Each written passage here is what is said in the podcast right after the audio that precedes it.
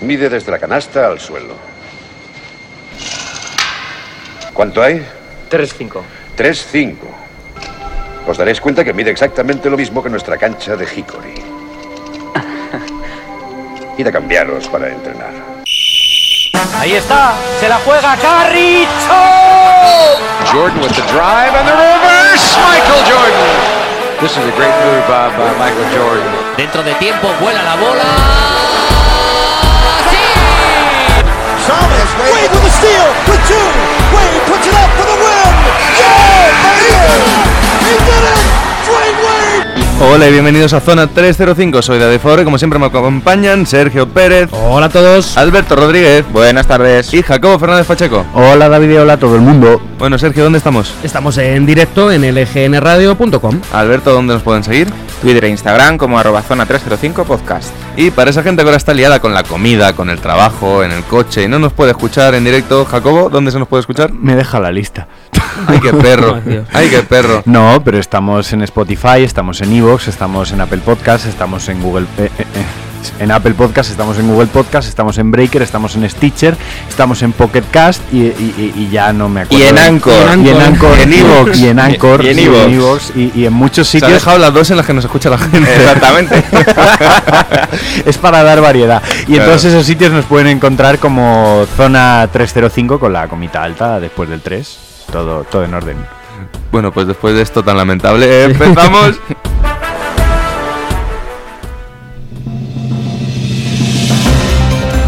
Bueno, y este fin de semana tenemos Supercopa de España, pero a todo el mundo le da igual porque somos campeones del mundo.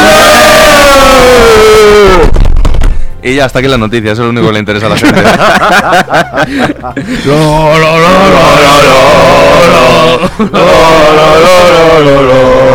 Todos confiábamos en ellos. Sí, sí. Yo no. Bueno, de eso vamos a hablar ahora mismo. que, que- ah, sí, perdón.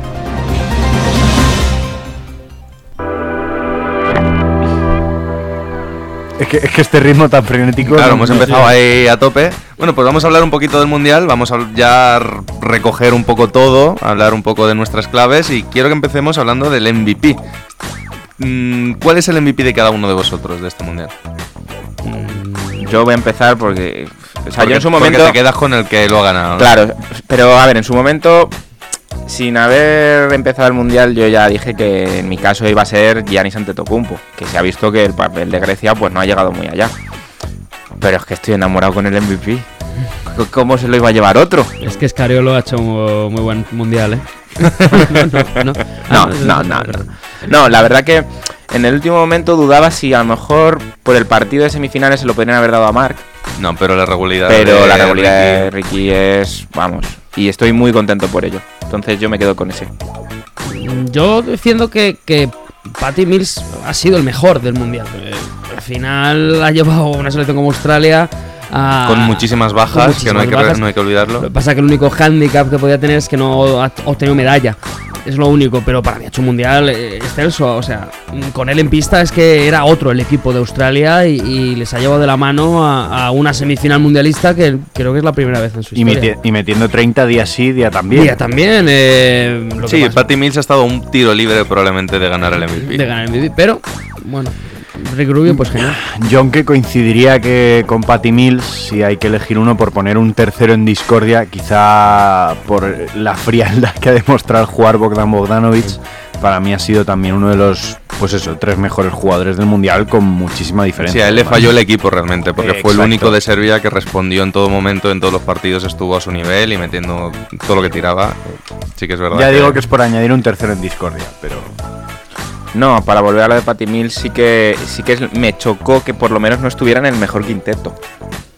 Sí, eso es cierto. Me, me chocó mucho. Ya sé que en- No caben todos. no claro. caben Claro. todos y ahí los que, los que estuvieron fueron gente tanto, de medalla. tanto él como los cinco que estuvieron merecían estar. Sí. Incluso yo añado uno que es Campazo. Campazo hizo un mundial eh, espectacular, incluso por delante de Mills por el hecho de ser subcampeón. Pero bueno, claro, son cinco. Y cuando echemos la vista atrás a este mundial, ¿cuál es el momento con el que os quedáis? ¿Cuál es el momento que define para vosotros este mundial? El partido contra Serbia, para mí. Coincido. El, el medirte de verdad al, al rival que iba a ser tu coco y descubrir que es que tú eras el coco para ellos. Fíjate, yo me quedo con esos tiros libres de Turquía, sobre todo los de Osman ante Estados Unidos. ¿eh? La oportunidad que perdieron, que desperdiciaron. Tienes razón Pérez porque te- luego ves el porcentaje de Balbay en su carrera ¿A y es sí, muy lo triste. ves? Y es Estás muy diciendo- triste. y el de Osman tampoco es muy bueno, pero, pero esos de, de Osman pudieron marcar un. No, un antes y un después, pero sí un hito en los mundiales, ¿no? Como en selección como Turquía puede ganar a Estados Unidos. Mm, Yo, aunque coincida con Jacob, voy a aportar otro que es esa gran final que hubo entre Serbia y Estados Unidos. Pero mm, las preferidas, las favoritas, eh, las que han hablado de más, las que siempre están por encima, que se encuentren en esa, en esa tesitura, eh, creo que es una pista más de que el baloncesto se está desarrollando a nivel mundial y que cada vez más selecciones son competitivas y que pueden con todo. Me sorprende que nadie elija la semifinal contra Australia. Yo, mm, aparte del mega partido en Lille de Pau Gasol contra Francia, no recuerdo otro partido. Bueno, sí, las semifinales de 2006 contra Argentina también, con ese tiro que falla en opción y abierto. Pero otro partido con esta tensión, estos nervios, este estar muriendo y parecer que no se va a poder, pero sacar los galones y seguir tirando del carro y tal. No recuerdo otro partido así de la selección en nunca. Pero tú piensas que te lo hemos dejado por ser el director. claro. Que es que hay que hacer la pelota para cuando se cobre un salario aquí. Y ya para pararnos un poquito más, que me dis más de una, dos, tres claves del éxito de España en este mundial, ¿qué creéis que ha sido lo más importante para esta victoria? La defensa, sin, sin dudarlo, ¿eh? La- Tres palabras. Defensa, confianza y oídos sordos. Esos son cuatro. Ya, bueno. bueno, sí, pero se entiende. Pero sí, sí, la defensa ha sido la clave desde el primer momento. Escariolo lo tenía muy claro. Y, y también destaco la anotación, porque al final es cierto que no hemos hecho un mundial muy anotador, pero hemos metido más de 90 puntos en cuartos, semifinales y final. Entonces eso al final, dices, joder, ha habido hoy un, un- un destape anotador en los momentos en los que más difícil en un principio es anotar, en los partidos Claro. importantes. Sí, lo que hablamos siempre de las selecciones de Escariolo que mejoran con el tiempo. Empezamos que no funcionaba ni el ataque ni la defensa. Llegamos a Italia y funciona la defensa pero no el ataque. Contra Serbia el ataque funciona un pelín mejor pero tampoco todavía iba muy allá. Y luego ya llegan los cuartos, el ataque empieza a funcionar. En semis mejor todavía y la final, bueno, fue, fue un Sí, sí. paseo militar realmente. Que vamos a ver, que hemos ganado este mundial y Pérez me va a odiar porque tenemos el culo pelado. El culo pelado, sí señor. Yo voy a dividir en dos partes mis claves. Por un lado voy a hablar de jugadores y por otro lado voy a hablar de, de cosas que han sucedido. Vamos a empezar por esas cosas que pueden ser eh, el trabajo del cuerpo técnico, la preparación, el desarrollo, el llegar bien al momento indicado. Aquí voy a incluir a Scariolo, ¿vale? Porque no quiero luego... ¿Cómo? No, pero ¿qué quiero decir? Porque Claro, no quiero... porque no se quiere dedicar a él, meterlo en el saco. eh, Exactamente, lo meto ahí en el saco, ya he tenido su momento. Eh, y luego también la defensa y sobre todo la veteranía. Llevamos un equipo que aunque tenía mucha juventud, gente que debutaba, los que han tirado el carro han sido los veteranos, los que llevan ahí ya sus campeonatos de Europa, sus Olimpiadas. Y a nivel de nombres me voy a quedar con tres, que son obviamente Margasol y Ricky Rubio, pero el tercero es Víctor Claver. Y, y a Rudy Fernández. Eso que te iba a de- decir. de- de- Bueno, Bueno, pero yo aporto desde mi punto de vista. Bueno, somos el campeón más, más veterano de la historia de los mundiales, con 30 años de media y pico, o sea que. Lo que decía de la hay que- veteranía hay es un que grado. hay sí. que ir a empezar a pensar Sí, en, al en- en final- el cambio de generación. ¿eh? El- el- los veteranos han sido clave incluso sin tener por qué brillar en todo momento, pero Rudy en defensa ha estado increíble. Ha sido, ha sido curioso como en algún otro programa, cuyo nombre no diré aquí, eh, se ha hablado de la posibilidad, obviamente, de que Gasol esté en las Olimpiadas. Pau. Sí, bueno, se habla bastante fuerte de que si él da el nivel va a ser su despedida del baloncesto. Y aunque general. no del nivel. Y aunque no sí. del nivel probablemente vaya. Pero claro, hay que echar a alguien. Ya. Pero bueno. Sí, hablando de echar a alguien, iba a sacar el nombre de Oriola. que menuda final, me encantó la, la, salida, ¿eh? de, de Scariolo, Sí. que yo vi a Oriola de titular y dije, este hombre se ha vuelto loco. Y el trabajo que hace sobre Escola en los primer, el primer tiempo es algo impresionante. Si, si nadie duda, es, es el tema, nadie nunca ha dudado de la, de la voluntariedad y, la, y, y las ganas que le echa Oriola. Y al final, estos jugadores se tienen para estos momentos también. ¿Qué, qué se esperaba de Oriola en ese partido? Nada. Sí, eso y Eso, poco más. ya está. Eso y poco más. Hombre, así llegó- empezó con su llegó tiro a de anotar, fuera, efectivamente. Eso es. Fue su mejor partido del mundial, sin duda. Sí, sí, y hizo el trabajo que tenía que hacer. Era salir con intensidad y, y a machacarle. Y hizo muy bien. Hizo muy bien porque desactivó ya a Escola para todo el partido. Y honor a Argentina, que bueno, llegó a la final y España estuvo mejor, pero el mundial de Argentina ha sido una cosa espectacular también. Pero yo el partido contra España lo resumí mientras lo estaba viendo con, con amigos en una frase. Che, no, no, no te la voy a regalar, te la tenés que ganar. No, no bajar los brazos. Sí. Lo cual siempre es de agradecer, porque en la otra final que hemos que jugamos en 2006, Grecia sí bajó los brazos. Sí, es verdad que el último cuarto, a pesar de que España sí ganaba de 12, tenías esa sensación de aquí o seguimos trabajando o estos se van a acabar acercando porque no dejaron de trabajar en ningún momento. Sí, hubo muchos tirones, ¿no? Periodos de, de dos triples seguidos, parciales de 6-0, 7-0, que, que- que todavía se animaban más, ¿no? Pero hubo, bueno. hubo un momento en el tercer cuarto que, que empezaron a hacer traps por todos lados, eh, no jugábamos tranquilos, eh, pasar de media pista era, vamos, difícil no, lo siguiente. Y el Madrid puede estar muy contento con el mundial que han hecho todos sus jugadores, porque Rudy ha estado espectacular, Yuri está empezando a recuperar el Sí. tono, sobre todo en finales de partido, metiendo canastas importantes, los puntos contra Australia ahí quedan, y luego Gavidec hizo una final espectacular, Campazo podría haber sido MVP del mundial si hubiesen ganado, y la Provítola también tuvo sus buenos momentos de brillar y llevar la carga ofensiva del equipo, que menudo equipito trae el Madrid si aguantan físicamente eh, todos los jugadores. Claro, es que has hablado de tres bases. Los tres bases del Madrid van a estar muy cargados, pero en un principio no hay nada que preocuparse en ese sentido por parte de los madridistas. Y bueno, ya por acabar, sí que vamos a mencionar muy de pasada la Supercopa, que sí que es interesante por lo menos mencionarla. ¿Qué esperáis de ella? Porque sabemos que al final el- es un título menor, nadie se va a volver loco ni por ganarlo ni por no ganarlo, pero sí digamos que es el primer momento de la pretemporada en el que de verdad está algo en juego y vas a ver de verdad que juegan los equipos y que juegan los fichajes nuevos. Entonces, ¿qué pretendéis ver? ¿Qué esperáis? ¿Qué es lo que más os apetece ver de esta Supercopa? Nada, que el Madrid a ver cómo juega con los bases, lo, he dicho antes. Yo creo que la Provítola no va a jugar mucho, porque al final, bueno, Campazo y Yul llevan más años y es un partido más, los sistemas se lo saben y tal. Al menos a nos sorprende y saca el españolo con 16 años de titular, no lo creo. Pero vamos, no espero una actuación estelar por parte del, del Madrid. Lo espero, vamos, del Barcelona, eso sí. Yo lo que me espero es, bueno, quitarse el mono. Es que es lo, lo suyo. La Supercopa está para lo que está. Rara vez se ve a ningún equipo que llegue a un nivel extraordinario, la verdad. Pero lo que dice Pérez, el Madrid con calma lo llevará, probablemente la gane con calma. Pero no hay mucho que. Yo tengo una esperanza que no tiene nada que ver con, con los partidos. Que es que Luis Bullock se la saque en el concurso de triples, básicamente. Estoy todos, eh. Alberto.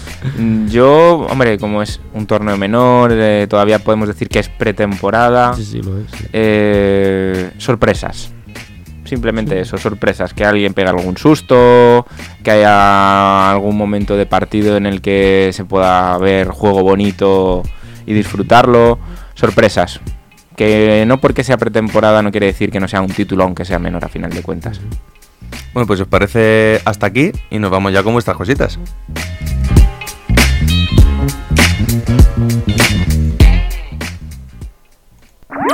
Síguenos en redes. Estamos en Twitter e Instagram como arroba zona 305 podcast. Zona 305. Únete al equipo.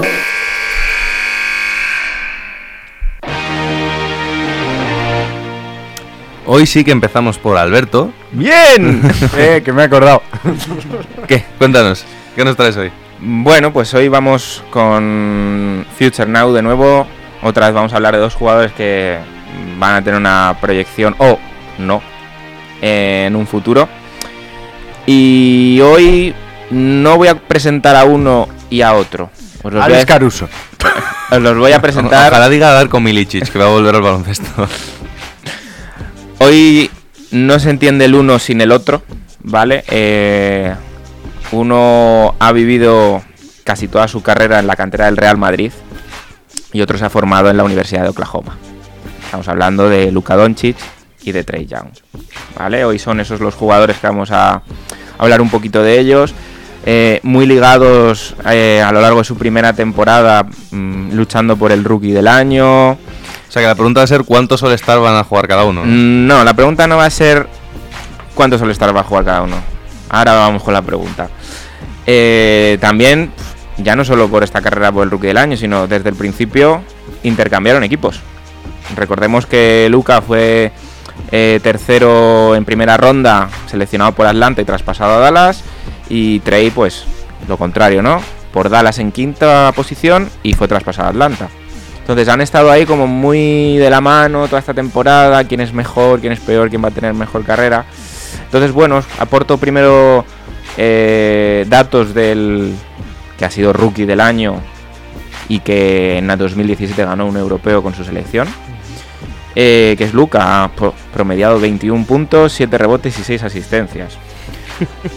Una Animalito. auténtica barbaridad. Nada, nada. Mm, también recordar así como algo anecdótico, segundo jugador más votado para el All-Star y al final no fue All-Star. Eh, entonces, bueno, vamos a hablar primero de Luca, que ya sé que aquí hay muchos enamorados, pero ¿qué esperamos de la carrera de Luca Doncic? Teniendo en cuenta, eso sí, que va a compartir eh, vestuario con Porzingis. Bueno, yo empezaría diciendo que para Luca creo que ha sido clave acabar en el equipo en el que ha acabado. Tener a Carlisle, un equipo que además ha vivido con una superestrella europea mucho tiempo. No tengo ninguna duda de que Luca es mejor que Trey Young, pero sí que creo que Luca dependía más de en qué equipo cayese para poder demostrar de verdad todo su potencial. Trey Young es el típico jugador de allí, de Estados Unidos, que empieza a tirar balones y empieza a jugárselas y si pierde balones le da igual y a dar asistencias, a jugar mucho, mucho, mucho, mucho, mucho con el balón en las manos. Y cayese en el equipo que cayese, más aún siendo una elección alta, que iban a ser equipos flojos, iba a hacer números. Lucas, si caía en un equipo poco competitivo, con un entrenador que no entiende su manera de jugar y tal, podría haber tenido un poquito más de problemas de adaptación, probablemente. Pero claro, cayó en Dallas y bueno, el futuro de este chico no tiene techo. Sí, el compartir al final vestuario con un tío como Porzingis. No te creo. Estás cogiendo el micrófono con la mano. ¿Cómo con qué quieres ¿Tienes aquí una puta superestrella o qué? Eh, joder, ya me has eh, perdido el hilo de lo que estaba diciendo. eh. Está diciendo compartir con Por- Porzingis. con Porzingis, eh, va a hacer que uno eh, Porzingis le diga lo que no tiene que hacer, porque al final su carrera en Nueva York le ha enseñado lo que no tiene que hacer respecto a sobre todo aficionados y trato NBA. Y segundo, mm, tiene un apoyo más ofensivo que es lo que se vio que le faltaba, sobre todo en la segunda parte de la temporada donde él ya cogió el protagonismo, ¿no? Espero una carrera si los dos siguen. En un principio, Porzingis ha renovado por Dallas. Eh, Doncic tiene dos años más de contrato. Espero una carrera de ambos en Dallas muy prometedora. Bueno, ¿qué voy a decir yo también? Yo ya manifesté una opinión en su momento, que es que si no hay lesiones graves de por medio, porque es normal, los, los deportistas se lesionan, pero si no hay una lesión verdaderamente grave por medio, yo creo que podríamos estar ante uno de los mejores jugadores de la historia de este deporte. Con, vamos, ahí arriba con Jordan, con Magic, con Bert, con cualquiera que se te ocurra, Sabonis, de joven, cualquiera que se te ocurra, está entre, estará entre los mejores. y lo que ha ganado ya. que- Y lo que ha ganado ya. Lo que ha Es que tiene una carrera O sea, que ya si pillas premios casi podría entrar en un Hall of Fame de la FIBA, por sí, supuesto. seguro, seguro. Y, con 20 años. Y por ejemplo, mm, mm, hemos visto un mundial muy malo de Antetokounmpo, cosa que él demostró que, que- que se puede adaptar al juego FIBA, ¿no? Cosa que ya, ya es mejor en algo que el actual MVP de la NBA, ¿no? Entonces, eso habla muy bien de él. Os leo el palmarés. Medalla de oro en el Campeonato Europeo de Baloncesto Masculino 2017. Una Euroliga en 2018, de la cual fue MVP.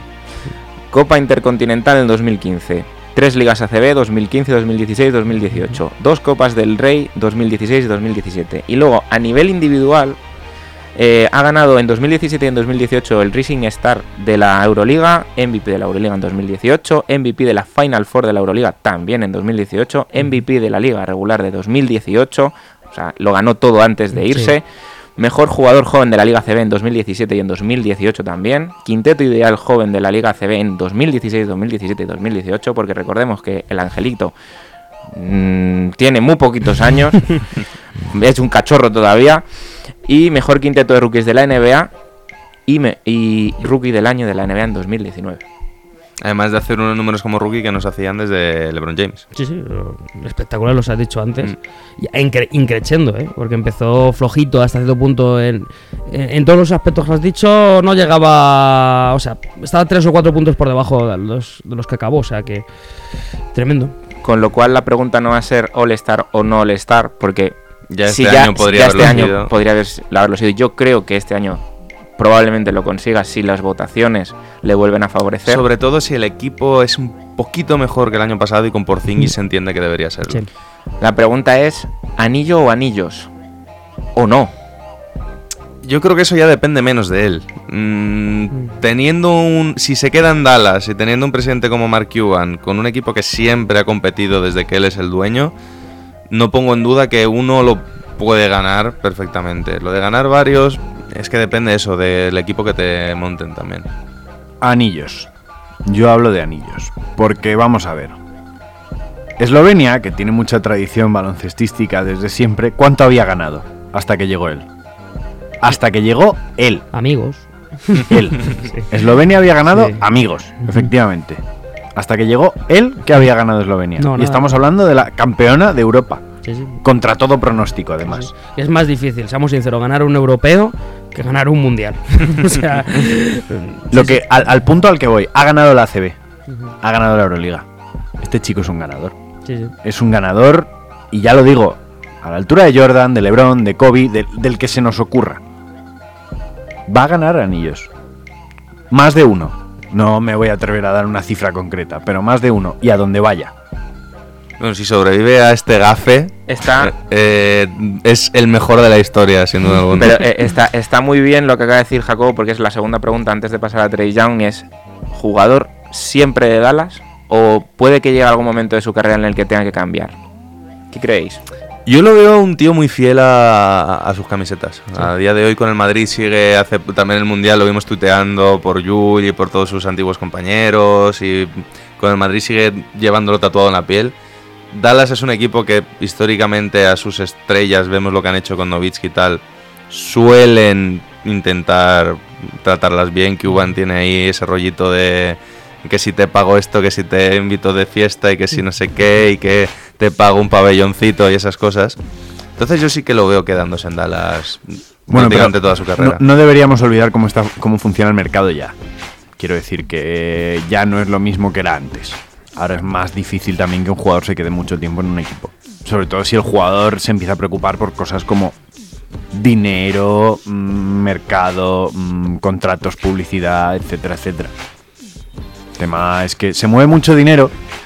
Sí, pero los Cuban equipos. no. Si tiene que gastar en sus estrellas, gasta. Y ese problema no lo va a haber. Además, sabemos que si se queda en el equipo es cuando más dinero le pueden ofrecer en el contrato, Exacto, precisamente. sí, Se acaba de gastar 160 millones en un jugador que no ha jugado nunca con ellos, que es Porzingis.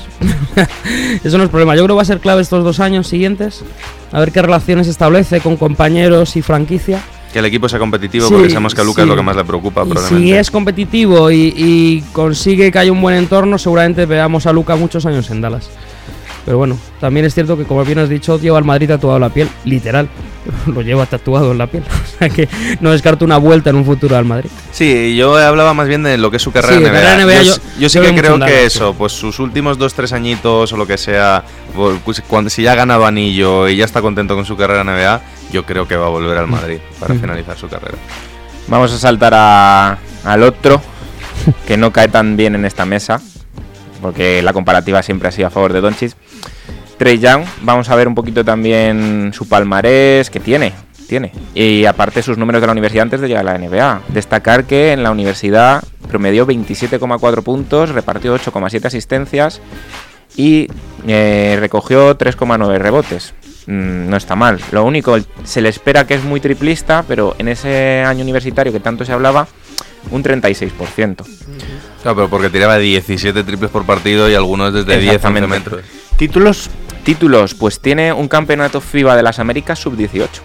Vaya, Vaya. oye, mira, Vaya. mira al chico. Qué Lo de, sorpresa. lo de los torneos de los amigos que decía de Eslovenia, ¿no? Más o menos. Bueno, pero algo tiene. No todos los jugadores llegan a la NBA con un título bajo el ala, ¿no? Y bueno, lo que es su primera temporada de NBA, pues 19,1 puntos, 8,1 asistencias, 3,7 rebotes y 32,4% desde el tiro de 3. Este jugador que se le esperaba como el, el nuevo Stephen Curry, eh, ese rango tan amplio que tenía de tiro. Sí que es cierto que hay que decir que su temporada ha ido de menos a más. Es que esa es la clave. Claro. Eh, han sido la temporada de Doncic la primera parte, luego ha sido muy constante igualmente, pero Trey Young ha ido de menos a más. O sea, a partir de enero, incluso pasado el All-Star, fue partidazo tras partidazo tras Sí, hay mes y medio de final de temporada en el que se puede decir que a lo mejor Trey Young estuvo un puntito por encima de Luca, pero Sí. mes y medio y ya con el equipo que no competía por Sí, nada. justo- Exactamente. Justo después del All-Star, que lo has Y dicho en tú, un equipo tremendamente peor. Eso era uno de los factores de los Claro. que iba a hablar, claro. Que es que Atlanta, bueno, pues. Pues, bueno. pues, queridos Sabemos tuyos, ¿no? John, de Collins se las va a tirar, claro. John Collins. Entonces, Y Sí, hizo 25, creo que metido 25 puntos por partido. En ese mes y medio o dos, eh, vamos, subió los números un montón, pero es que es, Doncic es cierto que estuvo desde el primer día pico y pala, ¿eh? Y que Doncic tampoco bajó esa segunda mitad. No, si no subió, Eh, siguió subiendo sus números eh, paulatinamente, pero es cierto que hubo un boom de Trey Young tremendo. Para mí la clave principal es lo que hemos hablado antes, el ser ganador o no. Ujú. Doncic ya ha demostrado que es un tío ganador, ya ha metido canastas sobre la bocina, ya ha arrastrado el equipo en muchos momentos, hasta que no desmontaron el equipo con los traspasos de mitad de temporada, incluso los tenía peleando por playoff, más o menos, antes de esos traspasos, sí. antes de esos traspasos. Entonces, él ya ha demostrado ser un tío que es capaz de hacer un equipo competitivo como incluso para pelear por la postemporada. Young ha demostrado que es muy bueno, pachangueando con una panda de inútiles. Es verdad que tiene muchísimo talento, es verdad que yo creo que va a ser el star, es verdad que creo que va a ser un jugador que va a tener mucha carrera, pero no, no hay pruebas todavía, como si las hay con Doncic, de que es un tío capaz de tirar de un equipo. Igual, igual que tiene ciertas cualidades muy, muy positivas como jugador y de, y de auténtica superestrella, en otras a mí me da la sensación de que es un jugador vulgar en otras cosas. En otras cosas. Quiero decir, principalmente su actitud atrás, por ejemplo, no me dice nada. ¿Qué vamos a decir de su capacidad física? Es, es muy rápido, pero también es muy bajito. Y históricamente a los jugadores bajitos en la NBA sus carreras duran un cierto tiempo limitado. Y no me parece, igual que Luca tiene una actitud de ganador, no me parece que Trey Young tenga una actitud de ganador. Eh, no me veo a Trey Young sacrificando ciertas cosas por conseguir otras. Por contextualizar un poco más, la situación está vivida entre Dallas y Atlanta. Como decís, Dallas llegó al punto de la temporada en que esos traspasos indicaron que la temporada se había acabado, mientras que Atlanta, o más bien en este caso Trey Young, ya que hablamos de jugadores, trató de acercar el récord de Atlanta al de Dallas para intentar pelear por ese rookie del año. Pero a su favor decir, pues que ha jugado 81 de los 82 partidos. Es decir, es un- Bien. tiene una salud bastante buena. Así que con el físico que tiene no se tendría por qué dar por hecho que fuese a jugar bastante. Exactamente. Y otra cosa a favor, pues que creo que eh, se ha movido bien Atlanta, cosa que le puede beneficiar más como jugador, porque al final cuando un jugador está solo en un equipo, pues bueno, juega él, pero no hace jugar. Si es un tío que está repartiendo 8 con una asistencia, si no valen de nada, pero ya tenemos un Kevin Werther al que se le compara con Clay Thompson, han fichado a Hunter y a Redis vía draft, John Collins parece que va a estar eh, desplazado a la posición de 5, es decir, poco a poco ese equipo se va formando y va a influir mucho en la carrera de Trey Young. Para mí la clave es su techo es Stephen Curry, no va a llegar a ese techo, pero su suelo era Jimmer Fredet y no va a llegar a ese suelo tampoco. No lo veo como Ojo, un jugador que Jimmer ha vuelto, ¿eh? pero eh, Tre-. Trey Young no va a ser un jugador marginal que tenga que irse a jugar a China y no tenga carrera en la NBA. Tenemos ya asegurado que va a ser un base titular en la liga probablemente. Bueno, como tú no, Partiendo tienes, de como ahí- tú no tienes el gafe, no voy a decir nada. No, a ver, igual lo gafo o lo que sea, pero si en tu temporada rookie haces 19-8 o te lesionas o te das a la droga o como mínimo vas a tener una carrera O larga. empiezas a comer vaselina como Marbury. Claro. Entonces la pregunta, porque creo que hemos visto que hay varios escalones, al menos un par de diferencia, ¿va a llegar por lo menos 10 veces a ser All-Star? ¿Quién Me parece demasiado. Bueno, yo tiro por lo alto y ahora me decís. Os digo, claro, está la conferencia este. Sí, iba a decir eso. Es que Es que 10 ese- ese parece muy descabellado. Pero seguramente el año que viene ya va a tener opciones de ser All-Star. Y es un chaval muy joven. Es que 10. mm, ¿Cuántos hizo Chris Bosh? 11. 11 o 12. Y, y, claro, yo el detalle es ese, es conferencia este. Y Chris Bosh es que esa era eso, conferencia este. O sea, liderando un equipo, muy, entre comillas, malo, pero que era de playoff como era Toronto, ¿no? Luego ya siendo parte del Big Three, no me extrañaría que este llegase a 10. Creo que es improbable. Improbable. Porque el juego de la conferencia oeste le tira un montón. O sea, por su estilo de juego, no me extrañaría que en un momento dado un equipo del oeste, aunque sea Memphis, le quisiera. Le pagara una morterada. Pero yo no lo veo descabellado, ¿eh? Yo, por mantener el tema del factor que creo que tendrá una decadencia física temprana, mm, no creo que llegue. Pues se quedará cerca. 8, quizá 9 años, No está mal. 7. No está mal. No está mal, no está mal. Yo creo que la conferencia no influye tanto para el tipo de jugador que es. Yo creo que con la cantidad de bases buenos que hay en los últimos años y que van a seguir llegando, pues, le doy como mucho 6, 7 veces. Bueno, y ni tan mal, Y ¿eh? ni De tan mal, claro, ¿no? Es decir, que yo subí a estamos 10 hablando- por ver si vamos a llegar a, a- a ver eso, ¿no? Si vamos Pero- a entrar en la categoría superestrella, quieres decir. Claro, efectivamente, pero ojo, ¿eh? 6 All Stars. Fantástico, Yo ¿no? firmaba, ¿eh? Los de Pau Gasol. Y bueno, y poquito más. Pues nada, gracias Alberto. No preguntamos anillo, ¿no? Con este. No, No. no, no. Bueno, y no preguntamos toda la vida Atlanta. o- Ese sí que no le veo yo. No, porque claro, es eso. Yo le veo con 6-7 equipos a la espalda este hombre. No, no hace falta preguntarlo cuando ya me habéis dicho que le beneficia la conferencia oeste, Sí, sí, cuando habéis dado detalles para en- sobre entender esas cosas. Muy bien.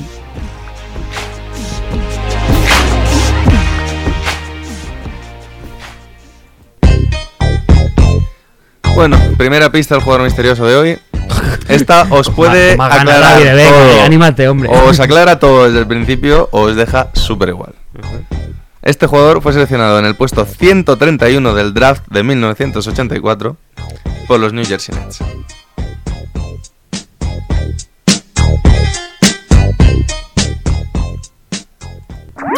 Síguenos en redes. Estamos en Twitter e Instagram como arroba zona 305 podcast. Zona 305. Únete al equipo.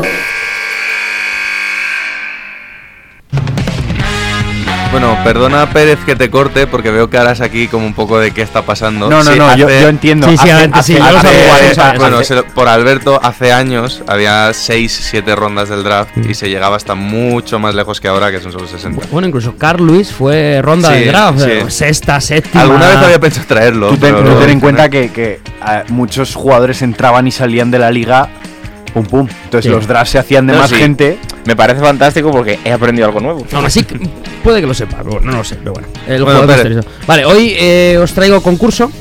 eh, pero yo sí que va a haber todo, va a ser todo del mundial, ¿vale? Sobre todo a raíz de este mundial. eh, y bueno, pues vamos a ver qué, qué conseguimos sacar, ¿no? Sobre todo mezclando las dos secciones concurso. Andrew. Gaze. Pues aparece. pero bueno, el- la dinámica es. Es que no la suelta, ¿eh? No la suelta. La dinámica es como la de las citas, ¿vale? Es lo mismo, una preguntita, tres opciones y eh, pues me contestáis una, básicamente, ¿no? Entonces, bueno, empezamos con, con el primero, que es, pues que España acaba de lograr su segundo mundial. Y al igual que en el 2006 lo consigue sin perder ningún partido. Es decir, ha conseguido dos mundiales siendo invicta. Entonces, mi pregunta es, ¿quién más ha ganado dos o más mundiales acabando invictos? A. Estados Unidos. B. Yugoslavia. O C. Ambas. Estados Unidos. Yo creo que ambas. USA, USA. Pues eh, han acertado Alberto y Jacobo. Estados Unidos, que lo ha logrado cinco veces. Me dijeron el otro día por la tele. Pero que. ¡ay! y Yugoslavia bueno, la ha ganado cinco mundiales, pero nunca invicta. Claro, me extraña que de los 5 nunca haya Nunca logrado ganarlo invicto. Sobre todo ha perdido mucho en partidos Que- estos de segunda fases y cosas de estas. Vuelvo, vuelvo al tema de tú cogiendo el micrófono en plan superestrella radiofónica. Sí. Me tienes desconcertado totalmente. y nervioso. Déjale, lo está viviendo, lo es, está ba- viviendo. es básicamente para que no veas tú las respuestas. Ah, pero bueno, bueno, vale, voy, a, vale, vale. voy a voy a probar a poner el ordenador en la mesa. No, no, no, no, no, tranquilo, Ah, sí, tranquilo. sí, Si sí. mientras no rompas el cable yo. Oh, pues entonces perfecto. Voy a dejar de juguetear con él. bueno, vamos con la segunda con la segunda pregunta, que es que ¿cuántos partidos mundialistas ha disputado España en total en su historia? A 85, B 97 o C 100. 100. 97. 97. Esta vez el punto se lo lleva Davide. Es que además eh, lo dijeron en la previa del partido, de a ver si España en su partido 100 Era su partido gana 100. el Mundial. Muy bien visto, partido 100 y, y- y, oye, pues no, no está mal. ¿eh? Buen, número redondo. Pero bueno, vamos con la siguiente, eh, que es que Rudy Fernández logró un doble-doble. Hizo, no sé si fueron 10 puntos, 11 rebotes o al revés, y, pero no es tan común. Entonces, eh, es el séptimo jugador en conseguirlo, en una final de un mundial. De, Pero de todas las selecciones, no de, nuestras de toda la historia de, la, de, de los mundiales. Pero, ¿quién fue el primer jugador en lograrlo? Entonces, tenemos A. Tachenko, B. Dino Radja o C. Shaquille O'Neal. Yo voy a decir, no lo sé, ¿eh? pero Dino Radja. A ver, por facilidad, claro, lo que se me ocurre es Shaquille, pero Es que me. yo me quedo con Radja también. Shaquille creo que es muy tardío para haber sido él, entonces voy a decir Tachenko por cambiar. Bien, pues fue Shaquille O'Neal el primer jugador. Sí, bueno, no pasa nada. hasta el 94 nadie hizo un Hasta doble el doble. 94 nadie hizo un doble doble, en una final de, de un mundial. Fíjate cómo eran las cosas, ¿eh? Bueno, claro, luego ves a Shaquille y Sí, hombre, Shaquille, todo da- cobra sentido. Shaquille daba Sí. por hecho que lo habría hecho. Lo que no sabía era que hasta antes de él no lo había Sí, hecho. es muy nadie. curioso que un jugador como Tachenko o Radja o Sabonis o el que fuese no, había, no hubiese conseguido. Bueno, también es que pensemos, Tachenko Raya, el día que cogían 10 rebotes, los mismos que habían salido heridos ya de, de la zona. Sí, Quiero decir, bueno, entonces lo de anotar es más difícil. Es más difícil, sí. Pero bueno, vamos con la siguiente pregunta. De momento vais un punto cada uno, ¿no? Si no me equivoco. Pero bueno, eh, Gabriel Deck, eh, conocido como el Guerrero Silencioso, ha anotado en este mundial un total de 111 puntos, saliendo desde el banquillo, que es siendo el segundo jugador en superar la barrera de los 100 puntos en un torneo mundialista, saliendo del banquillo. ¿Quién fue el primer jugador en lograrlo? A. Arvidas Sabonis. B. Nando de Colo. O C. De Marcus Cousins. Eh, Nando de Colo. De Colo. Venga, Cousins. Pues han acertado Alberto y Jacobo, es Nando de Colo en este mundial. Anda. ¿En serio? Sí, en este mundial, en este mundial ha metido 132 puntos, por lo cual fue el primero. pero luego Gabriel Deck, que metió, si no me equivoco, 25, lo consiguió ya en la final, pero el primero fue de Colo en este mundial. Qué fuerte. Pues es que bueno, curioso. lo dejaremos ahí. Joder, de Colo, tío. Siempre, siempre a peor. ¿No, ¿No sabéis el chiste de Colo? No. No, Que el único blanco el único blanco de la selección francesa. es de Colo. Se llama Colo. Bueno, correremos un tupido velo. Dios mío.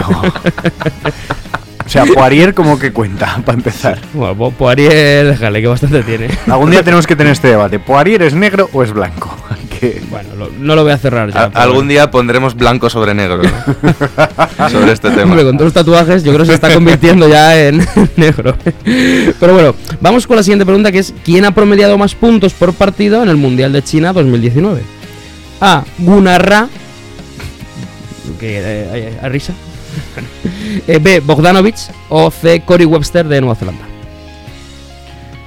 Eh, Digo yo que Bogdanovic, esta es la típica pregunta trampa. Voy a decir la A, porque será el típico que ha jugado solo la primera fase Sí. y ha anotado un huevo de Pues yo voy a decir, por si acaso, Cory Webster, y así cubrimos todas. Pues ha acertado Jacobo, es, es, Gunnar Ra. es Gunnar Ra. No es, que haya, no es que haya jugado solo la primera fase, porque recordemos que Solo después había. partido. No, luego había una segunda fase de, de clasificación. el- este jugador coreano, pues ha promediado 23 puntos por Se ha partido. aprovechado la purria de la segunda fase de los Sí, eliminados para. Además creo que ha sido el máximo reboteador también. pero bueno. Pero bueno, oye, Jacobo está, está caliente, ¿eh? Está on fire. Está caliente, cuidado. ¿Veis eso? Son mis manos.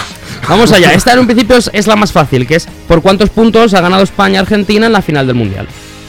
A, 19, B, 20, C, 21.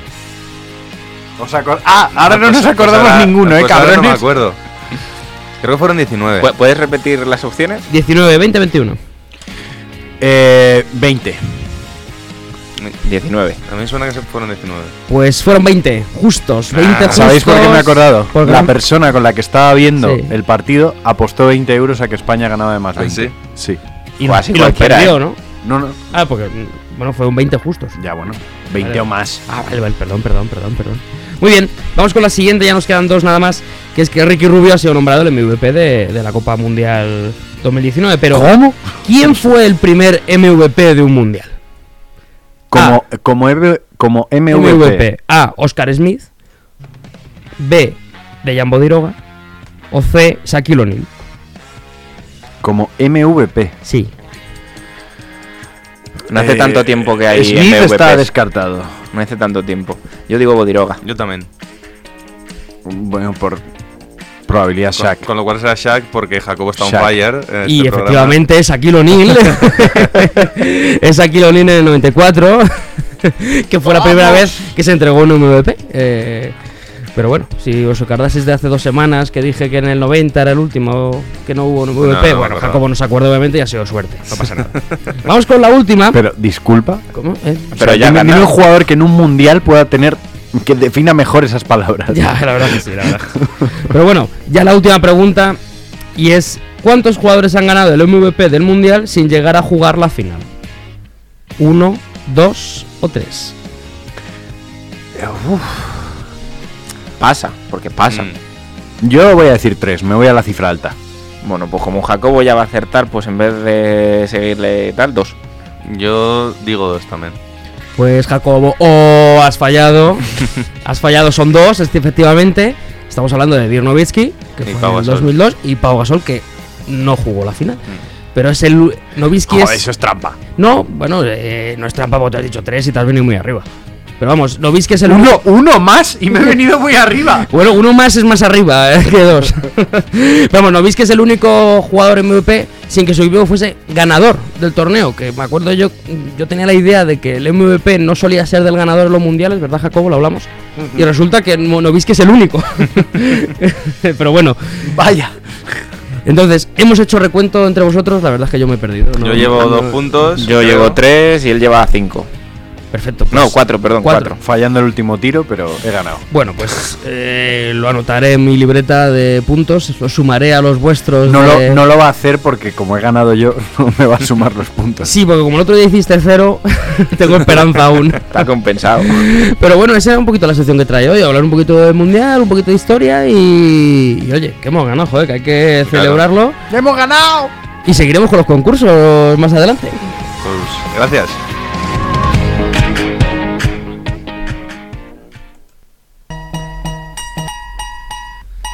Vale, segunda pista. Esta espero que sea un poquito más aclaratoria, si no tranquilos que la tercera es para tontos. Es, este jugador es miembro del Basketball Hall of Fame desde 2013 y del Salón de la Fama de la FIBA desde 2010.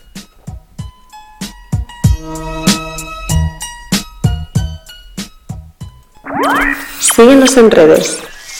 Estamos en Twitter e Instagram como arroba zona 305 podcast. Zona 305. Únete al equipo.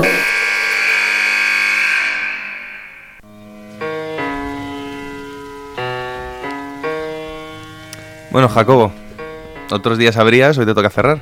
Hoy me toca cerrar. Y traigo otra vez eh, un jugador olvidado. Porque la memoria es muy frágil y dispersa. Con jugador olvidado nos referimos cuando el padre se olvida de ir a por el niño al entrenamiento y lo deja Buah, eso a mí me pasó una, vez. Qué trauma, tío. Cuéntalo, cuéntalo, Jacobo, cuéntanos tu historia. No, porque me No, déjalo, déjalo, déjalo. Que se la guarde para otro momento. Eh, si yo os hago la pregunta de quién, quién- si yo os hablo del crossover, ¿qué jugadores os vienen a la mente? Ay, no Eh, sé. A Mitch, Mitch Richmond, por ejemplo. por ejemplo. Rápido, nombres. Hombre, venga, y, una y, tormenta. Isia Thomas, por ejemplo. Iverson. Iverson. Allen Iverson. Iverson. Stephen Marbury, a lo mejor. Kyrie Irving, Kyrie por Irving, ejemplo, ¿no? Stephen Curry. ¿Y por qué nadie se acuerda de este jugador? Pero si yo os digo, vosotros si tuvieseis una carrera profesional, al acabarla, ¿firmaríais estos números? 14,4 puntos por partido, 2,9 rebotes, 6,6 asistencias por partido. Oye, no está mal. ¿En cuántos años? En aproximadamente, vamos a ver, 2, 4, 6, 8, 10, 12, eh, 14 años. Oye, pues son numeritos, Mm. ¿eh? Son numeritos. Poca broma. Pues es que estamos hablando de un jugador que quizá, precisamente por la época en la que jugó, no se habla mucho de él, que es Nick Van Exel. Oh, qué Nick bueno. Van ¿eh? Exel, eh, de nombre Nicky Maxwell Van Exel. eh, nació el 27 de noviembre de 1971 en Wisconsin y concretamente, bueno, claro, como la última no fue completa, jugó 13 temporadas en la liga. Un 85, base zurdo, quizás su etapa más famosa es la de los Lakers. Jugó en los Lakers cinco temporadas, las del post Showtime, quizá. Sí, justo le pilló la época, digamos, mala, entre comillas, antes de la época mala de verdad, que es la de ahora, pero la época en la que los Lakers no llegaron a las finales.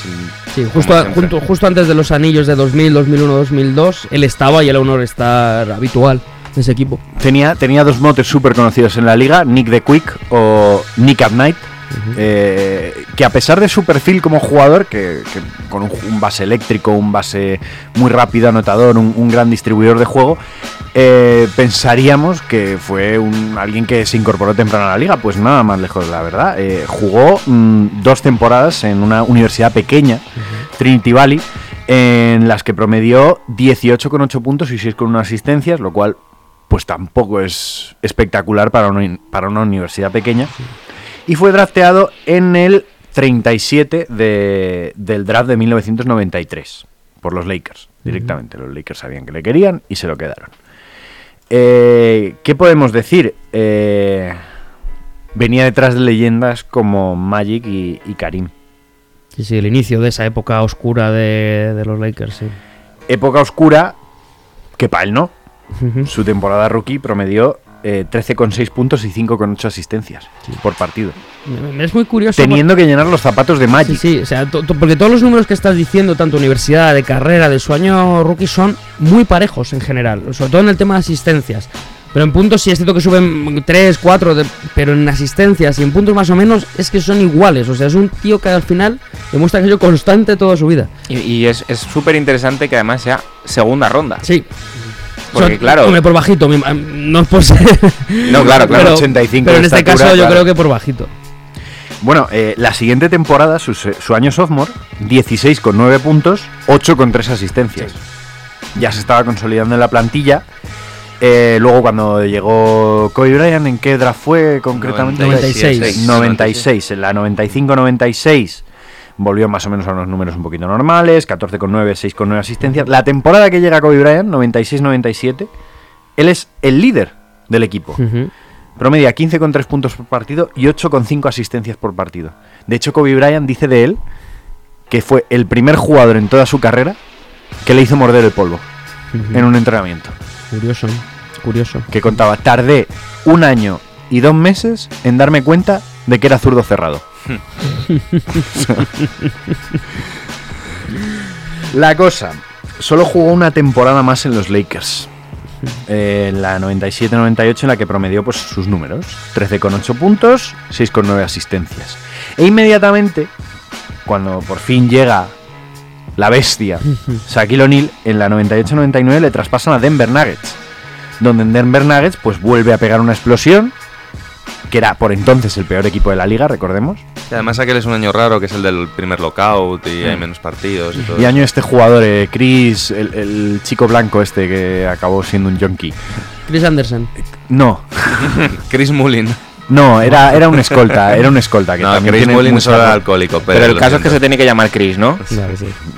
Lo sé. Llega Denver Nuggets, el peor equipo de la liga por aquel entonces, y más o menos lo devuelve a la vida. Eh, promedia 16,5 y 7 asistencias y más o menos mantiene su mejor temporada en asistencias fue la 99-2000. Estaba en 9 asistencias por partido. Él más o menos en toda su carrera siempre estuvo entre los 10 mejores pasadores de la liga. Hasta su último año, Sí. más o menos. Pero bueno. Eh, la 2000-2001 sigue en Denver. Y entonces estaba promediando 17,7 puntos y Ujú. 8,5 asistencias en la 2001-2002. Y entonces se produce una locura. Ese año, Manexel juega 120 partidos de temporada regular.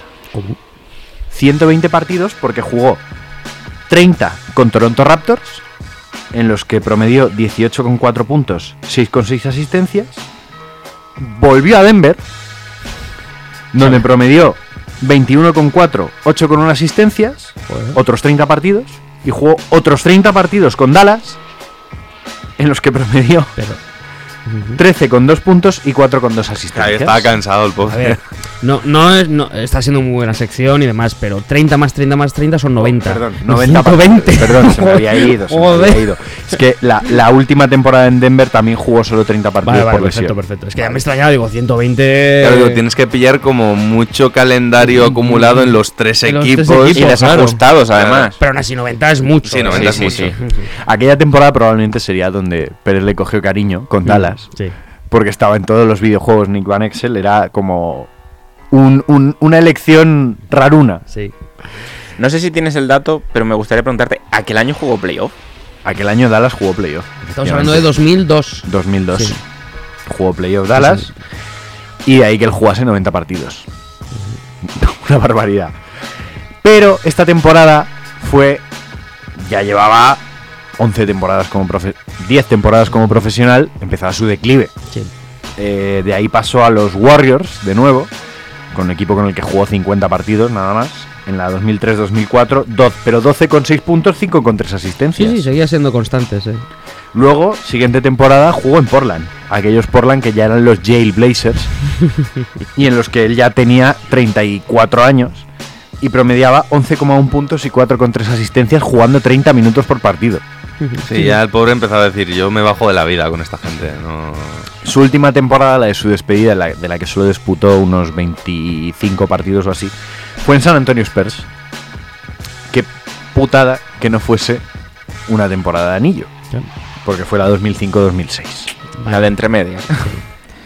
Que nada, en apenas 15 minutillos, 5 con 5 puntos, una con 9 asistencias. Pero realmente este jugador, una vez tú ves vídeos de highlights y, y escuchas a, a- a coetáneos suyos hablar de él, era un jugador absolutamente espectacular. Sí. Era un jugador capaz de anotar ante cualquiera y dejar atrás a cualquier defensor. Un, un- un jugador que, que quizá no fue All-Star perenne porque le tocó vivir una transición entre, entre décadas. Sí, pero es cierto que, que- que su capacidad anotadora Era irregular. era muy regular, es cierto, pero tenía una variedad de movimientos y de, y de capacidad de anotar. Por aquí donde lo vemos, hemos dicho un 85, tenía muelles, ¿eh? O sea, este- Tenía este, tío muchos saltaba. muelles, ¿eh? tenía Este- muchos Este muelles. tío saltaba, el hecho de ser zurdo al final le ayudaba, como, como has contado con la anécdota de Kobe Bryant. Y ya Dallas, en la época 2003, eh, que era una época en Nowitzki ya, ya era un All-Star perenne, y estaba Steve Nash, él jugaba de, digamos, de escolta y se especializó mucho en, en ser una especie de Jason Terry. Además lleva el 31 igual.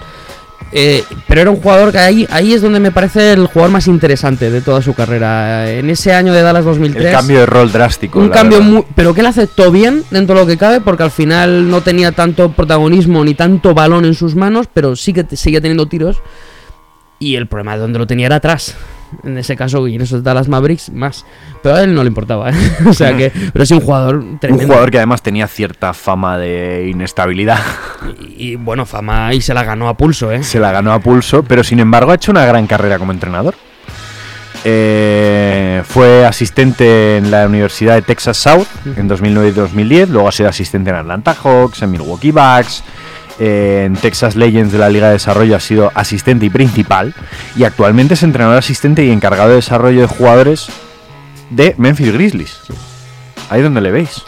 sí sí eh, Solo fue All-Star un año, todo hay que decirlo. eh, su último año con los Lakers en 1998.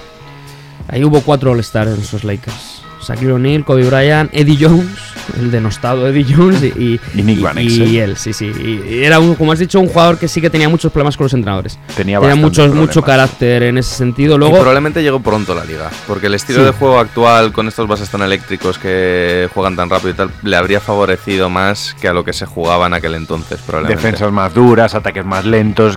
Bueno, de hecho su época fue la peor en ritmo de ataque de la historia sí, de la los, liga. los 90 fueron muy duros. O sea, el, el ritmo de juego y el estilo de juego que implantó los Bad Boys, porque al final el que gana impone su estilo. Vamos, hizo que los 90 fueran Una locura. Una locura de juego duro. Se, se pagaba a jugadores que eran malísimos porque eran grandes, ¿no? Es cierto. O sea, gente Porque como eran grandes, fuertes Sí, y brutos. El 4, digamos, leñador, estaba súper bien pagado en esa época. Entonces, un jugador como él, penetrar en la zona era complicado porque estaba plagada de estos tíos y tuvo que desarrollar el tiro. Entonces, tuvo muchos problemas con los entrenadores, sobre todo porque es un jugador que no puedes encorsetar.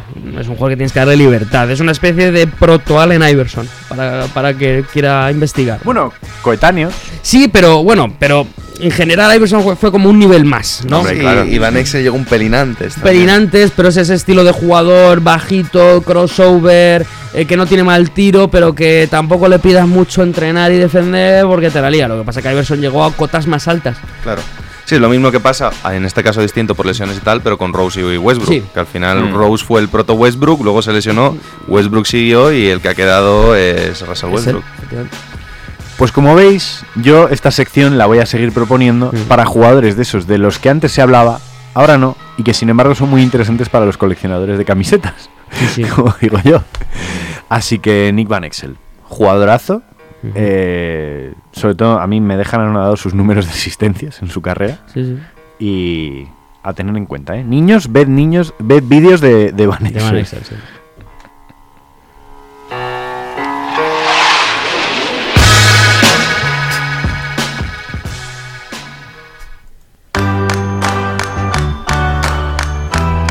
Bueno, chicos, tercera pista. ¿Alguien lo A ya a claro? ver, la del tonto. No sé, a Yo no ver. tengo nada yo claro, tengo, ¿eh? tengo sospechas, pero es cierto que esa segunda pista me ha, me ha descolocado un poco, pero bueno. Bueno, tercera pista. Eh, durante su larguísima carrera, que lo hizo jugar hasta los 45 años, pasó por 10 equipos distintos. Y luego ya puedo facilitaroslo más. Podría deciros de dónde son los equipos. 45 años. 45 años. Y te- eh, con experiencia en Europa, damos por hecho. voy, me voy a tirar, Única, bueno, únicamente en Europa no, principalmente en Europa. Principalmente en voy a, Europa. voy a tirarme a la piscina, aunque yo creo que me voy a pegar una leche, que es eh, Denis Marconato. No, Y... Mm, claro. Principalmente en Europa, Europa. 10 equipos, 45 años. eh, seré más específico. Italia, España y Brasil. Hombre, pues Oscar Smith entonces. Eso Oscar es. Smith. Oscar Smith. Claro, no quería decir los equipos porque No habéis dejado intervenir a Alberto, soy lo peor, claro. soy lo peor, no habéis dejado intervenir a Alberto. Estaba a punto de rendirme, así que da Máximo, igual. máximo anotador histórico de los mundiales y de la historia del baloncesto, no lo olvidemos. Eh, se considera no oficial porque mezcla muchas ligas y tal, pero este hombre en su carrera metió 49.703 puntos. Sí, es que era, de verdad. Karim, hasta luego, Karim. Es que este tío era como Karim, entre comillas, de longevidad y tal, pero tiraba de tres. Claro. y tenía un tiro espectacular. Sí, hay números, estaba mirando antes, creo que fue en Caserta en la 90-91 que anotó 44 puntos por partido. Sí, sí, o Italia. sea, es que Era tenía un un, tiro espectacular, espectacular. De esa época en la que se podía promediar 44 puntos por partido en el baloncesto. En el- por ejemplo, en el famoso partido de, de Petrovic con el Madrid de 62 puntos, él mete casi 50 Sí, también, sí, se pega por- también. porque le echan por faltas. No, si, no, si no seguiría, pero vamos, hace también otro partido, un duelo tremendo. Bueno, pues como está tan de moda por los mundiales, he Sí, dicho voy a perfecto. traer aquí a Oscar Smith y a recordarlo un poquito.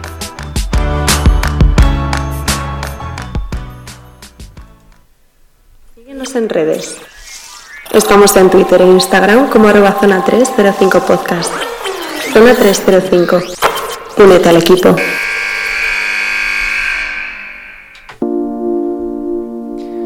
Bueno, y por ir cerrando, como siempre, top y flop, lo mejor y lo peor de la semana. ¿A quién le apetece arrancar? Empiezo yo con el top. Elena Deledone, MVP de la WNBA, que sí. podría serlo perennemente. Conste que yo soy fan de Candace Parker, pero Lo sabemos. hay que, hay que remitirse a las pruebas. Sí. Esta mujer es un escándalo, jugando al baloncesto y, y domina. Es que domina... Primera mujer que hace 50-40-90 en la historia de la WNBA. Sí, Efectivamente. es cierto, es cierto. Bueno, explícalo si no. Bueno, sí, Si no sí, sabes. 50% en tiros de 2 o de campo, 40% en tiros de 3 y 90% en tiros libres, siendo pivot, además. Tú imagínate que alguien pensara que esos son puntos, rebotes y asistencias, ¿eh? o las medidas y quedamos aquí como unos guarros. ¡Hala, hala! Y mi flop, que yo ya, que yo ya lo dije en, en Twitter, que Alberto sabe de qué hablo, es que mucho se habló de la gente que fue a Colón a, a felicitar a la selección cuando, cuando ganaron, que me parece estupendo, ir a Colón es algo bonito, hay que ir a felicitarles y a celebrarlo con ellos, pero nada se dijo de todos esos chavales, chavalas, gente mayor o simplemente aficionados al baloncesto, que teniendo que entrenar ese día, decidieron no ir a vivir una ocasión histórica para entrenar. Es que esos también mantienen el cotarro a flote. Y habría Muy que bien. hacerles un pequeño homenaje. Muy bien. ¡Hala! ¡Mejorádmelo! No, no, va a ser complicado. va a ser Yo, bueno, tengo, tengo algo que no sé si te lo va a mejorar, voy a intentar igualarlo. Antes de entrar al estudio he recibido una noticia que mm, sin necesitar el mundial me ha hecho mucha ilusión. Y es que en, en el sitio en el que llevo a mis niños, Sí. este año mm, va a haber más niños en baloncesto que en fútbol. Con lo cual, top. Y todo esto cerrado en junio, claro, no ha hecho falta el mundial, Sí, sí, lo claro, cual tiene más mérito. Y vengo también un poco filosófico con el flop, porque me parece que está muy infravalorado el trabajo en equipo eh, dentro de una cancha en categorías amateur. Y creo que los logros de un equipo son para todos y muchas veces pensamos antes en nuestra satisfacción cuando podríamos conseguir más con nuestro equipo. Joder, cómo lo estamos dejando, ¿eh? Esta semana. Joder, yo que traigo una mierda. bueno, mi top. Pero no vale decir el sol. no, no, ya no, yo no sé. el sol.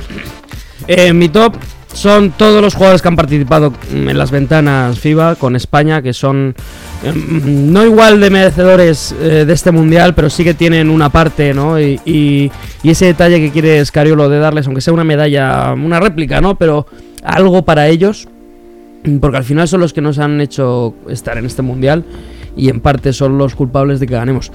Mi flop, por el contrario, todos aquellos jugadores, y sabéis perfectamente a quienes me estoy refiriendo, que han decidido renunciar a, a disputar este mundial, sobre todo con España. Porque de otros equipos, bueno, pues al final me da igual. Pero, y voy a decir nombres, Chacho Rodríguez, Miroti sobre todo, ¿eh? Insisto, claro. en este, y Ibaka. Son los tres que se han perdido tener un mundial. El Chacho ya tiene uno, pero bueno, da igual, estos dos sobre todo. mm, Porque al final ha sido por casi egoísmo, sobre todo el caso de Mirotis, ¿no? No tenía ningún problema. Ibaka lleva sin venir a la selección un montón, pero para mí flop porque se han perdido una ocasión única y hemos ganado a pesar de ellos. mm, y Sí, a lo mejor el año que viene con las Olimpiadas así Claro, quieren volver a en apuntar. parte- y- Sí, en parte va a pasar como con Estados Unidos, ¿no? Que Carri ya ha dicho, ya, yo quiero ir a las Olimpiadas. Pues no, chico, eh, aquí hay que ir al Mundial también A- a y, habértelo y- pensado y antes. ganarse el derecho. Pero bueno, mi flop, las bajas, en este caso españolas. Claro, de hecho, por ahí va a ir mi flop. Recojo y empiezo por el flop entonces. Que es eh, los jugadores de Estados Unidos que ahora todos se quieren subir al carro de ser los salvapatrias en las Olimpiadas. Y Colangelo ha dicho que no van a olvidar. Claro, entonces habrá que ver cuánto nos van a olvidar, pero en cualquier caso dices, o sea, chico, eh, todo el mundo de- da de lado el mundial y ahora que queda guay porque vas a las Olimpiadas y vas a ser el héroe que salva al país después de haber perdido el mundial, ¿te apuntas? Pues no, hay que estar a las duras y las maduras y hay que ir a todo y no puedes elegir ir a los torneos que te hacen gracia y los que no te hacen gracia no apuntarte. Si, si me permites, mm, quiero hacer un apunte. mm, Si me equivoco, corregirme. Sí. Pero lo que dice Colangelo es para la gente que sí que estaba ya dentro de lo que es el Claro. campus ¿no? Sí. de entrenamiento y que ha ido bajándose. No sé si gente como Carrie de primeras estaba dentro de Estaba, ese campo. estaba dentro. Estaba, ¿no? pasa- se- es cierto que se refería más a ellos, a ellos que dijeron, sí, sí, yo voy, cuenta conmigo, ¿no? Porque se hizo una preselección de, de Sí, casi 50 50, jugadores. ¿no? Todos los que se han ido cayendo a lo largo Pero, del verano, que claro. estaban ya como para ir y... Efectivamente, porque hay algunos que sí que es cierto que ya con más llevaban tiempo. meses que, dijeron, Claro. oye, no cuentes conmigo, gracias por incluirme, pero no. Pero son todos esos que dijeron, sí, sí, yo, que yo voy. Y luego dijeron, ay, es que me duele el sobaco. Pues, pues esos son los con los que no van a contar en un principio. No sé si Carrie está entre ellos. Creo que no. Bueno, y en cuanto al top, pues me quedo con Ricky Rubio, no tanto por su papel en la pista de baloncesto, sino porque justo después de ganar el Mundial metido dinero a través de su fundación para abrir una nueva área eh, en la lucha contra el cáncer en un hospital, además dedicándose a la memoria del padre de Víctor Claver, Sí. que uno pensaría que iba a darle el nombre de su madre y no aprove- aprovechando que el pobre Claver también su padre falleció por culpa de un cáncer de pulmón, pues se le ha, dado- le ha dado el nombre del padre de su compañero de equipo y me parece un detalle bueno que demuestra la, la altura moral y la persona que es Ricky Rubio más allá del jugador que es. Y lo hemos cuadrado con el final de la música. Y va a ser padre, va a ser padre Ricky Rubio. Ya se ha confirmado. Sí, sí. sí. Bueno, ¿Qué, no, qué, qué, qué hacemos? Pues nada, ¿Qué- qué hacemos? retomemos con tu música directamente. ¿Qué nos traes hoy? Pues nos vamos a despedir con una canción que tiene mucha amiga y mucho trabajo detrás, igual que el Mundial que gana España. Es una canción bastante famosa, la gente ya la conoce y la ha escuchado bastante, pero tiene mucho mérito la canción en sí y cómo se hizo el videoclip, porque para los amantes del, del cine y las series que estéis aquí, que sepáis que el videoclip de esta canción se grabó en, una, en un único plano secuencia. La canción se llama Algo muy radiofónico. bueno, quiero decir, ¿qué es un plano secuencia? que eh, la canción se llama Say Something y es de Justin Timberlake con el cantante de country Chris Stapleton. Bueno, pues con el plano secuencia de Jacobo nos despedimos celebrando el Mundial por última vez. Porque somos campeones, campeones.